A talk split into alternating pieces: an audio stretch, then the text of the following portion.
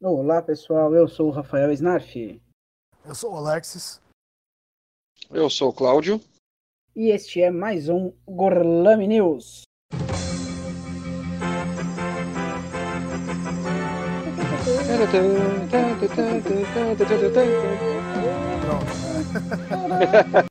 Eles fizeram a minha vez hoje por causa da Rockdown, caros ouvintes.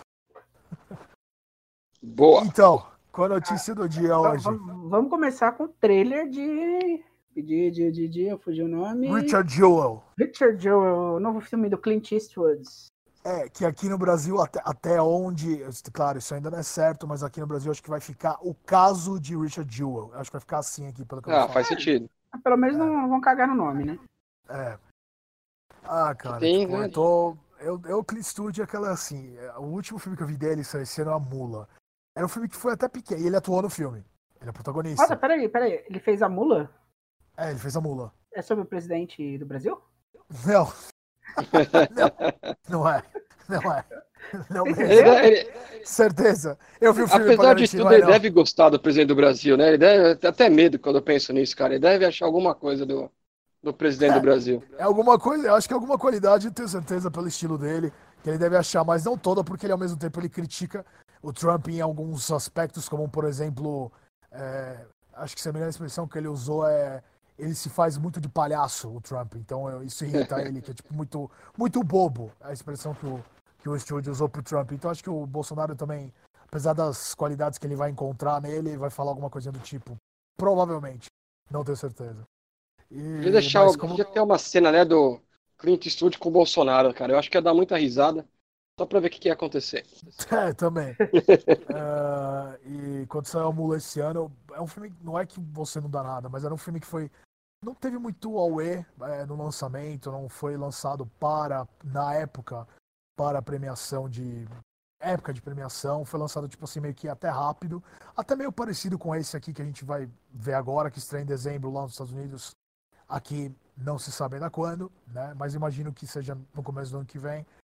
E apesar do filme do Amula ser um filme pequeno, não teve tanto marketing, não, teve- não se falou tanto e, é- e o próprio estúdio atua, foi bem, mas bem melhor do que os três filmes da chamada, hoje em dia os jornalistas chamaram assim, o- a- os três filmes da filmografia sobre heróis, que aí inclui Sniper Americano, eh, que eu pessoalmente acho fraco, Sully, que eu acho o melhor desses, eu acho até um filme bem legal, apesar de não, não ser um super Clint Eastwood, mas vale pelo menos. E aí teve o pior, que é o 3 e 17, Trem para Paris. Esse realmente é. Esse é aquele que você fala, caralho, pra quê? Entendeu? Tipo, não. Na trilogia do herói, esse foi o ponto fraco. Então a mula, que não tem nada de heroísmo, muito pelo contrário, foi pra, pra mim já. vo- é, lembra muito Gran Torino, só que mais solar. Ah, Gran Torino. É, é, lembra Gran Torino pelo estilo, até porque o próprio Chris Stewart atua, só que é muito mais solar a mula, é mais alegre, é mais é, hedonista, por assim dizer. A Gran Torino é mais marcante, vai pinica Ele canta na mula? Não, não canta. Ah, então não é Gran Torino. É, não. então, assim, a- agora esse Richard Jewell parece que, tipo, voltou aquelas escalas de. é, vamos falar sobre heróis. Só que, né, a, a perspectiva do Clint Eastwood de um herói, independente de eu não ter gostado de Sniper Americano, por exemplo, sempre é interessante. Ela nunca é superficial. Às vezes eu acho que ele pode errar no ritmo do filme, na repetição, Sim. mas a análise dele de heroísmo sempre acho interessante. Sempre. Acho que em conteúdo ele tem. Na prática, não sei se isso sempre acontece com, com o mesmo primor. Mas é, vai ser interessante né, analisar essa, essa, esse personagem, esse Richard Jewell, que, é, pra quem não sabe, o trailer é um cara que é um segurança de, de um lugar, de um lugar tipo privado, quando tava tendo as Olimpíadas de 96 em Atlanta. Ele realmente salvou a vida de algumas pessoas, até de várias pessoas, por causa de um atentado à bomba. Ele foi quem alertou todo mundo e conseguiu salvar, só que, pelo perfil dele, pelo jeito dele ser, a imprensa da época julgou muito estranho ele ter encontrado as bombas e de herói ele virou suspeito. Nesse caso, ainda que eu acho que o Eastwood entra muito bem. Eu acho que ele é muito melhor para fazer anti-heróis do que herói. Então, É, aquele concordo. cara tipo, que você não acha. Será que ele é inocente? Será que ele não é? É, é, eu acho que nisso ele consegue, pelo menos, é, engajar melhor o seu espectador. Eu, pelo menos, eu imagino isso. Me ajudem com uma coisa, é, Snarf e Alexis. No Sniper americano, quais atores você lembra do filme? Bradley Cooper, Sienna. Miller. Bradley ah, Cooper é que eu mais lembro, que tá o principal, na verdade. É, Ah. Bradley Cooper, Sienna Miller, que era a esposa dele. Eu, honestamente, eu não estou me lembrando agora de mais ninguém. Eu, pra, pra Boa. ser bem honesto. E do Eu Sully? lembro da Sienna... Sully, Tom Hanks, Aaron Eckhart. É, a esposa dele é a Laura Line. O chefe dele, é o cara do, da aviação é Christopher alguma coisa, esqueci o nome do ator. É, Esqueci o sobrenome dele, é Christopher alguma coisa, esqueci o sobrenome dele. Mas o Sully tem um pouquinho mais conhecido, provavelmente tem o Tom Hanks. Boa. Agora, se a gente pegar só pelo trailer do, do filme de agora que a gente tá falando, Sam Rockwell, John Hamm e Cat Bates. Oliver Nós temos um Wilde. tripé. E, ó, É. e a Thirteen. É, Também conhecida como Olivia Wilde. cara, só pelos três primeiros nomes, né? Não, não, não colocaria no mesmo patamar a, a Thirteen, por mais porque a gente goste dela em House e tudo mais. Mas eu acho que só os nomes que a gente fala agora no trailer, e pelo que a gente vê no trailer, eu acho que tende a ser uma coisa mais, mais forte, né? Mais embasada para levar o filme e conduzir até um ritmo diferente. A própria direção do Clint Eastwood fica mais é, tranquila, né? Porque ele consegue impor para atores que sustentam essa coisa toda. Não que o Bradley Cooper ou o Tom Hanks, longe disso. Mas É. três caras que são do jeito que eles são, principalmente o Sam Rockwell e a Cat Bates, eu acho que deixa o filme um pouco mais é, esperado do que os outros, pelo menos na minha, no meu ponto de vista aqui. Minha, minha única preocupação aí é o roteirista, É o Billy Ray? Billy Ray, porque ele fez os, a adaptação americana do Segredo dos Seus Olhos, filme do Ricardo Darim.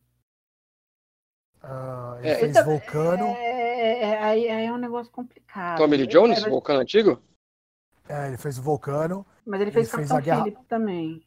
Ele fez A Guerra de Heart, o filme do Bruce Willis. Ah, ele fez um filme muito legal, que eu não sei o nome, em português chama State of Play, que é com o Ben Affleck e, e a- o Russell Crowe. É um filme sobre jornalismo. Esse filme é legal pra caramba. Esse roteiro, ele, ele arrasou nesse roteiro. Ele fez É. a Jogos Vorazes também, o primeiro filme. É, Jesus- Hum, Ele bom, fez Capitão Phillips do, do, do ah, Tom Hanks, que a gente falou.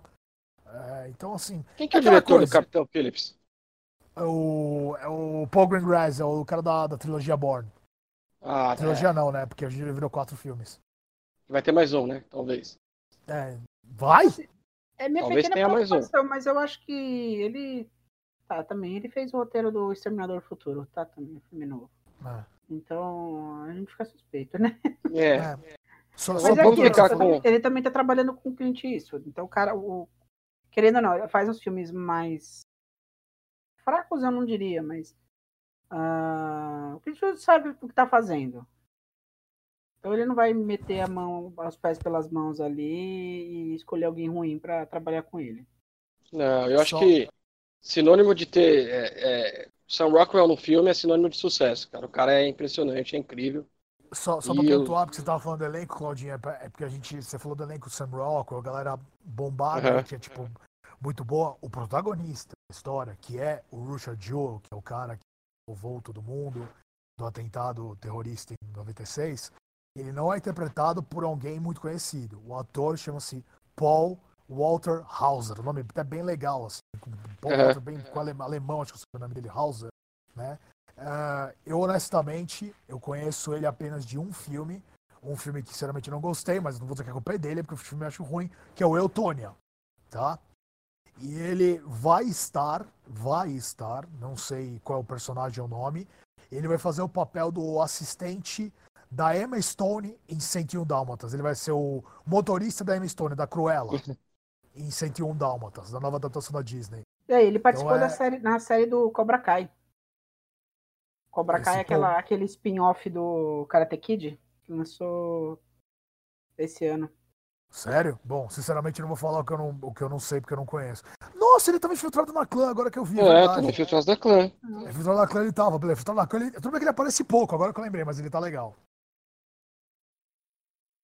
Eu não tô lendo, então é não tô conseguindo. Eu acho que tem algum outro filme que eu vi com ele, mas ele não, não, ele não compromete as coisas, entendeu? Eu acho que agora ele vai fazer uma coisa diferente.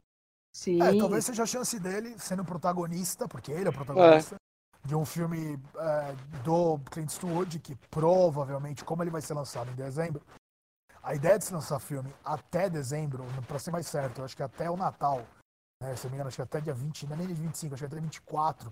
Então, a temporada de prêmio só aceita se você lançou seu filme até dia 24 de dezembro, se não me engano. Então, o filme vai lançar acho que antes. Se for lançado depois dos cinemas, pelo menos eles mostram antes para as pessoas que interessam. Cores, para entrar na premiação. Então é. Talvez seja uma boa chance para ele aparecer. Mas eu acho tão engraçado isso, cara, de você. Fala aí, Pop. Não, pode falar, pode falar. É, esse, esse lance de ter o Clint Eastwood no Natal é muito curioso, né? Você imagina isso, Clint Eastwood, seu filme de Natal. É muito, é muito curioso vamos, vamos assistir o quê? Vamos assistir uma coisa leve, vamos assistir uma coisa calminha, de boa. Oi, mas, mas assim, uma, curiosidade, mas... uma curiosidade legal. Quem tá produzindo, além do próprio Clint Eastwood, uma galera conhecida, produtores. Clint Eastwood, Leonardo DiCaprio e Jonah Hill. Oh, Jonah filme. Hill? Produzindo o filme, é um dos produtores, junto com o Leonardo DiCaprio. É. Esse filme? Esse filme, tá produzindo. Que demais, cara. Dinheiro, Curioso. Que estão dando dinheiro para fazer o filme. Curioso, legal, isso é legal. É, é isso, vamos esperar agora ver o que, que, que, que sai, mas assim, eu, eu sou daqueles assim que, tipo, eu, apesar de eu ser muito fã e todo mundo sabe que eu sou, eu critico bastante, independente de eu gostar, como o Sniper Americano foi um dos poucos que, na época, eu já falei. Não, e Sniper Americano é muito bem cotado pela crítica. Você vai no Rotten Tomatoes, tem aprovação acho que 91, 92%. Desculpa, eu não tô com esses 91, 92% nem a paulada. Sou eu.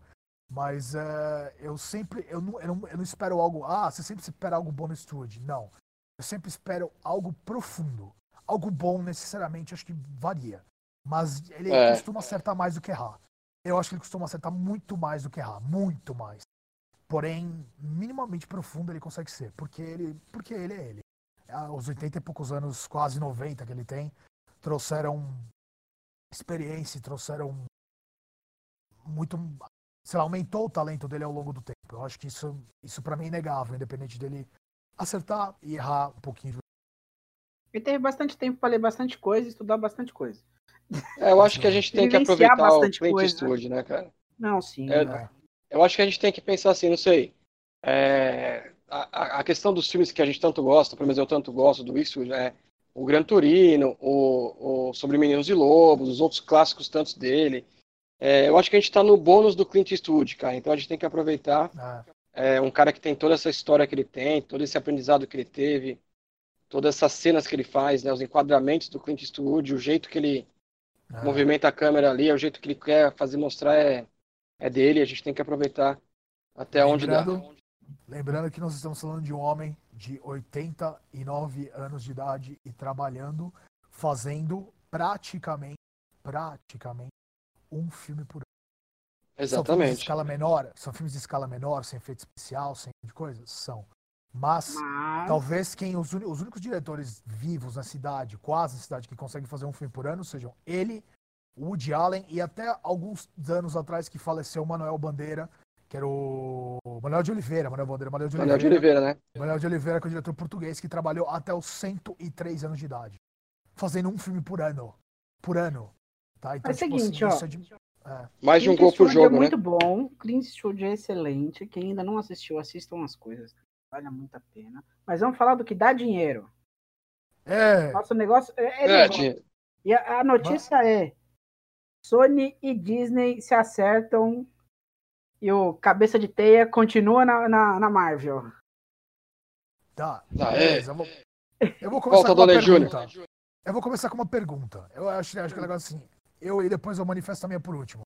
Vocês gostaram disso? Vocês preferem desta maneira? Ponto. Essa é a pergunta. Ah, tem a integração com a integração dele com os Vingadores ficou muito bacana. A utilização, tudo, tudo bem que não foi muita surpresa que ele ia aparecer, porque né, já estavam vendendo isso há um bom tempo. E, e ele é um personagem da Marvel. Acho que não cabe a mim gostar. Eu acho, fica, eu acho que eu gosto porque, tipo, é Marvel, tá tudo no mesmo universo. Não fica fazendo aqueles filmes separados que não tem nada a ver com o Cascalço. Sabe? Integra ele no, no ambiente. Mas quem tá ganhando mais aí, na boa, não é nem o Tom Holland, é a Sony. Que a Sony é, detém os direitos e a Sony vai falar assim. Aí Disney chega, ah, a Sony, poxa, queria 5 bilhão.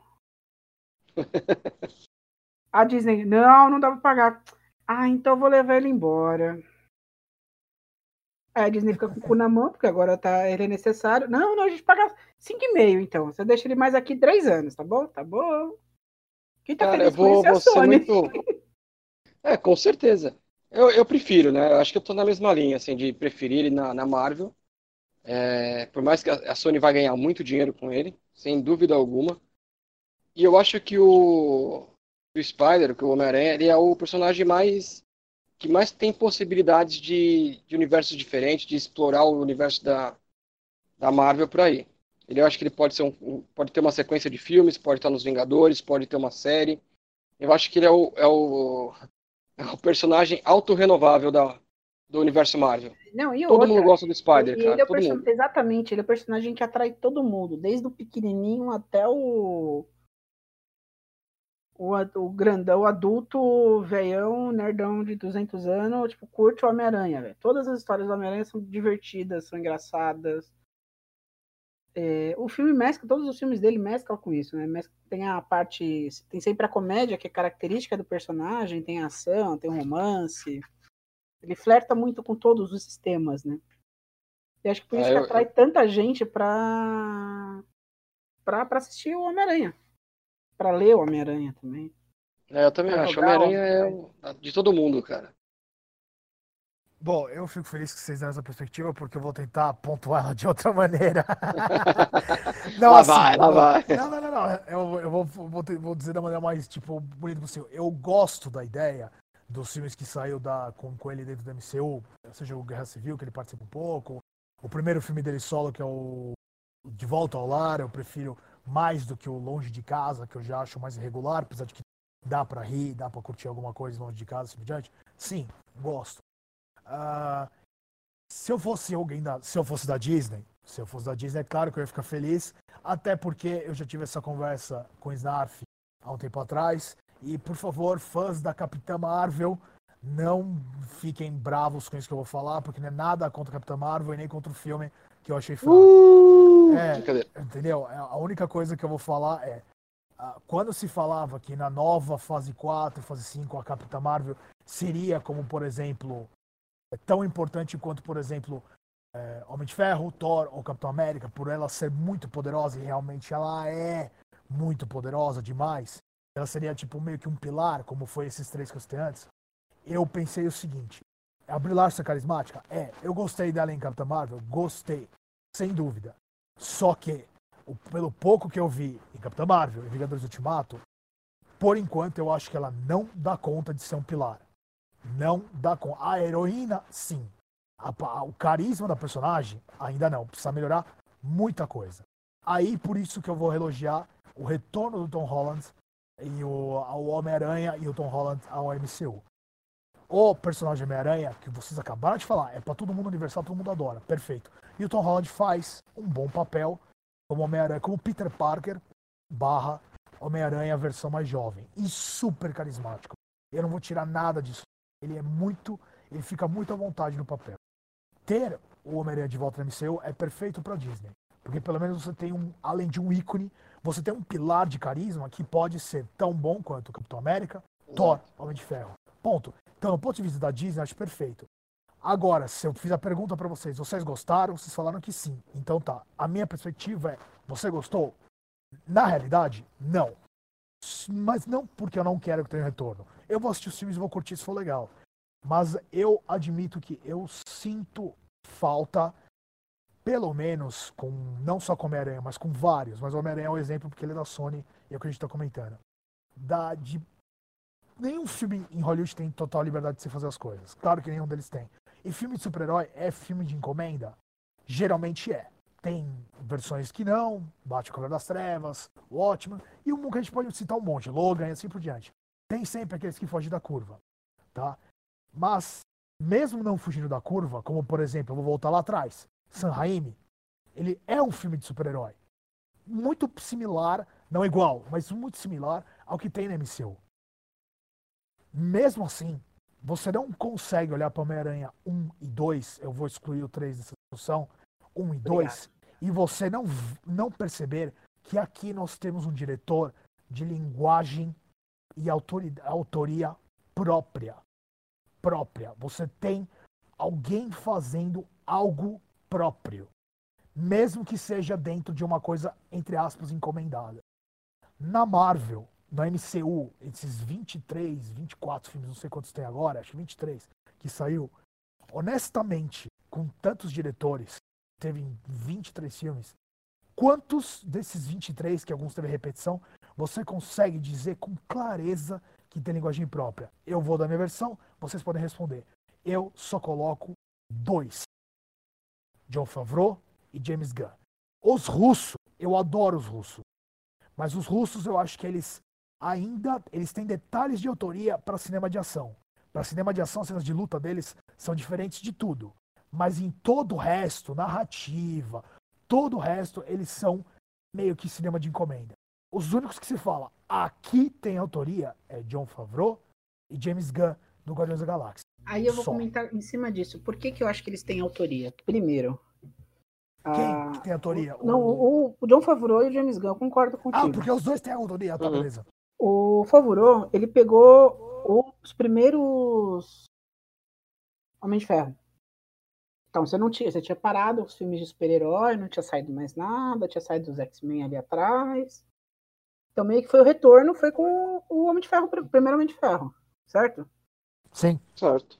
Então, ele pegou o primeiro Homem de Ferro e ele vai fazer assim: ó, vocês estão me dando liberdade. Então, eles deram a liberdade na mão dele e falou assim: faz aí do jeito que você achar melhor e do jeito que vai lucrar pra, lucrar pra gente. Ele foi lá e fez. Magnificamente bem. Exatamente. Os dois primeiros Homens de Ferro são muito bons. O terceiro é ruim pra caralho. É ruim, né? Mas os dois primeiros. O primeiro eu acho ainda melhor. O terceiro não é dele, tá? O terceiro é do Shane Black. O terceiro não é dele. Percebe-se, né, então?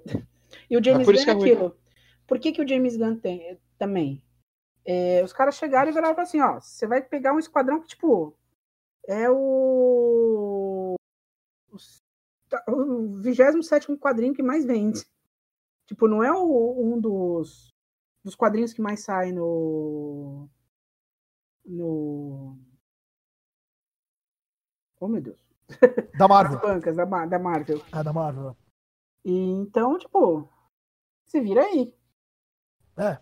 E ele tá antes, basicamente, ele só trabalhou com, com série de TV, né? Ele foi ter o. Não, tem um filme antes dele de 2010. Dois, não, tem, desculpa, tem dois filmes antes. Então. Só pra pegaram ele e falaram assim, ó, faz alguma coisa divertida. Cara, só pra. Um bem rápido. Que... Um bem rápido, esse, oh, rapidinho, um adendo bem rápido esse James Gunn, só pra, você, pra comentar, é rápido mesmo. Pra quem quiser conhecer muito o James Gunn, da carreira autoral dele, do tipo de cinema dele, vai no YouTube, um lugar fantástico, já ouviu falar do YouTube. Põe lá James Gunn é, Short Stories, ou Shorts, que é tipo, que é os curta-metragem dele. Vocês vão perceber que tem muito disso em Guardiões. Tem bastante. Entendeu? Não, não, tipo assim, é muito mais leve, né? Porque é muito mais Disney na, nos filmes dos Guardiões, é claro. Porém, tem, um, tem o suficiente para você perceber. Ah, tá. Tem alguém com uma, com uma, com uma ideia, com uma estética, tem com uma, uma, uma narrativa um pouquinho diferente. E aí você vê isso em Guardiões. Eu só queria pontuar isso. É, eu acho que os dois que vocês falaram são esses mesmos, são os mais autorais e os que eu mais gosto, né? O Homem de Ferro, o primeiro, o segundo, o primeiro muito mais. E os Guardiões da Galáxia, os dois, né? São incríveis. Então não tem nem o que questionar. Eu, assim, vocês vão me massacrar agora, mas eu gosto do, do primeiro Capitão América. Eu acho que é, tem uma coisa não um pouco diferente também. Eu curto primeiro Capitão América, os primeiros 35 minutos, até ele ficar bombado. Até ele ficar bombado, eu acho um belo filme. Não, é sério, não porque ele tá bombado, é porque até ele ficar bombado, é um filme que tá na Segunda Guerra Mundial, tem, tem um personagem interessante, acho que aí depois, depois que ele vira Capitão América, e ele trabalha como figura de marketing, de publicidade, pro exército americano durante a Segunda Guerra Mundial. Eu já acho que o filme aí peca muito em ação, eu já acho que aí o filme cai muito, muito, muito. Mas os primeiros 35 minutos são legais. É, Eu acho ele que- serviu pra, pra dar base pro personagem, né? Invernal. Não, é a base do personagem, mas eu prefiro o Soldado Invernal, acho. De O o Soldado. Invernal. Invernal é o pra mim é o filme, é, é ainda é o filme da MCU. É o único que você fala. E é dos russos. De novo, É aí, apesar deles não ser autorais, os russos, os Joe e Anthony, Anthony Joe Russo. É, ali pra mim é o, é o ponto máximo assim, da, da Marvel ali. Tipo, eu falei, nossa, aqui a Marvel não só usou o cérebro, como usou de muita sensibilidade, sabe? Assim, pra tratar um tema relevante naquela época, em 2014. Até hoje é, mas é claro que em 2014 estava mais, porque tinha aquela coisa do, ah, do, do Snowden, a questão de privacidade, né, e assim por diante. É, é, caiu bem no momento legal, sabe? Assim, foi feito num momento legal e fazia sentido e os argumentos do filme são, são bons. Então, apesar disso, que nem, por exemplo, eles dois, os russos, eu acho que são menos autorais, bem menos Sim. do que Favreau e James Gunn. Então, quando Sem eu dúvida. penso em Homem-Aranha retornando ao MCU, eu falo, beleza, pode ser legal? Claro que pode. Não tenho dúvida disso. Divertida? Já tem coisa divertida do Homem-Aranha do Tom Holland na MCU. Eu não tenho dúvida. Então pode continuar legal e melhor, sim. Mas eu ainda, eu ainda tenho aquela coisa na cabeça de tipo de que certa liberdade, por assim dizer, não é nem certa liberdade, de você fazer uma aposta alta, como por exemplo, só para não ficar também muito longa a distância, o James Mangold com o Logan, onde ele chegou e falou assim: Eu quero fazer um filme road movie faroeste sobre Wolverine. Esse foi o pitching dele para a 20th Century Fox.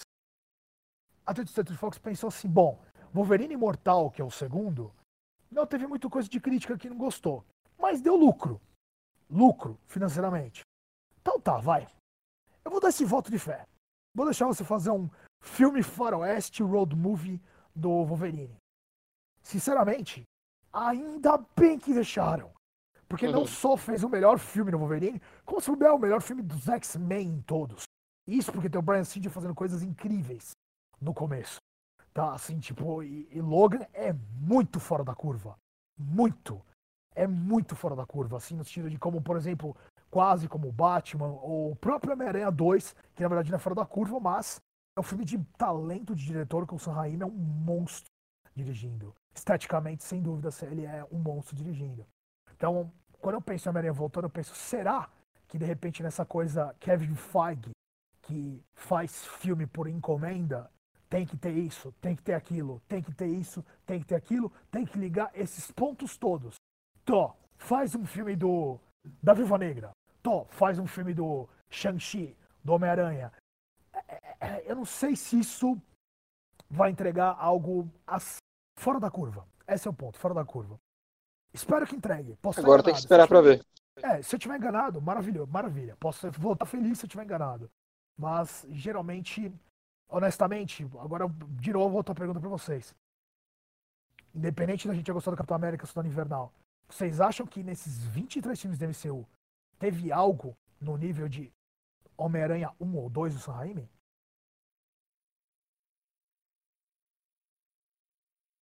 Teve. Tem minuto de silêncio tenso. Não, teve. Teve. Se a gente vai botar em patamares dois ali, MCU?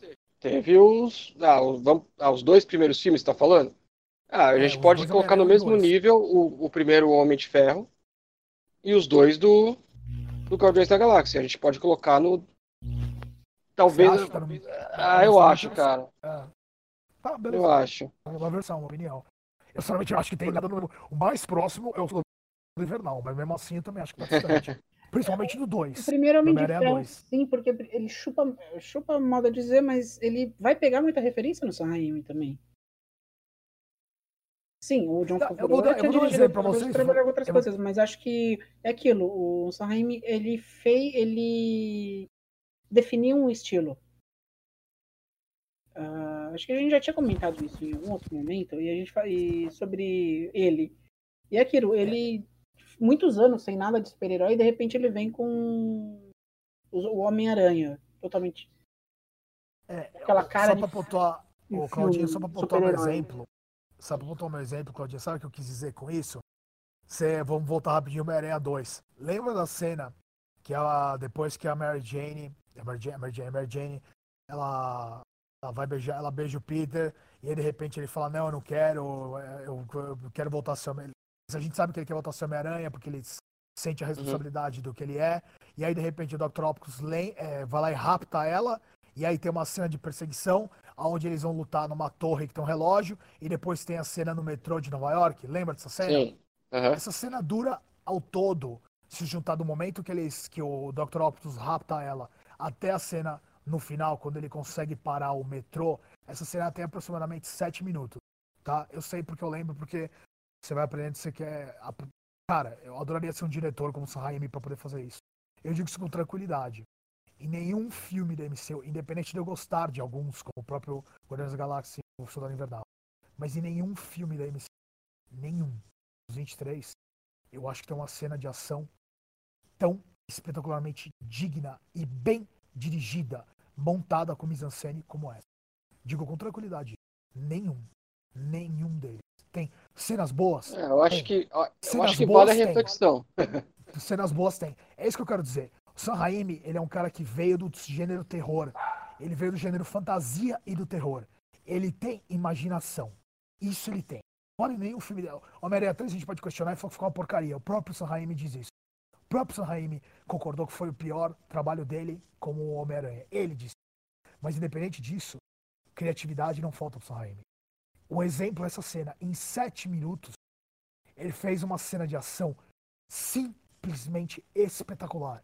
E eu tenho certeza que eu adoro Guardiões, eu adoro Vingadores Guerra Infinita, é, Homem de Ferro 1, Homem de Ferro 2, é, mais um monte, eu posso citar Capitão América Cidade Invernal, até o Guerra Civil em alguns momentos eu acho muito interessantes, mas cena de ação que nem essa, desculpa, a MCU não fez nenhuma até hoje.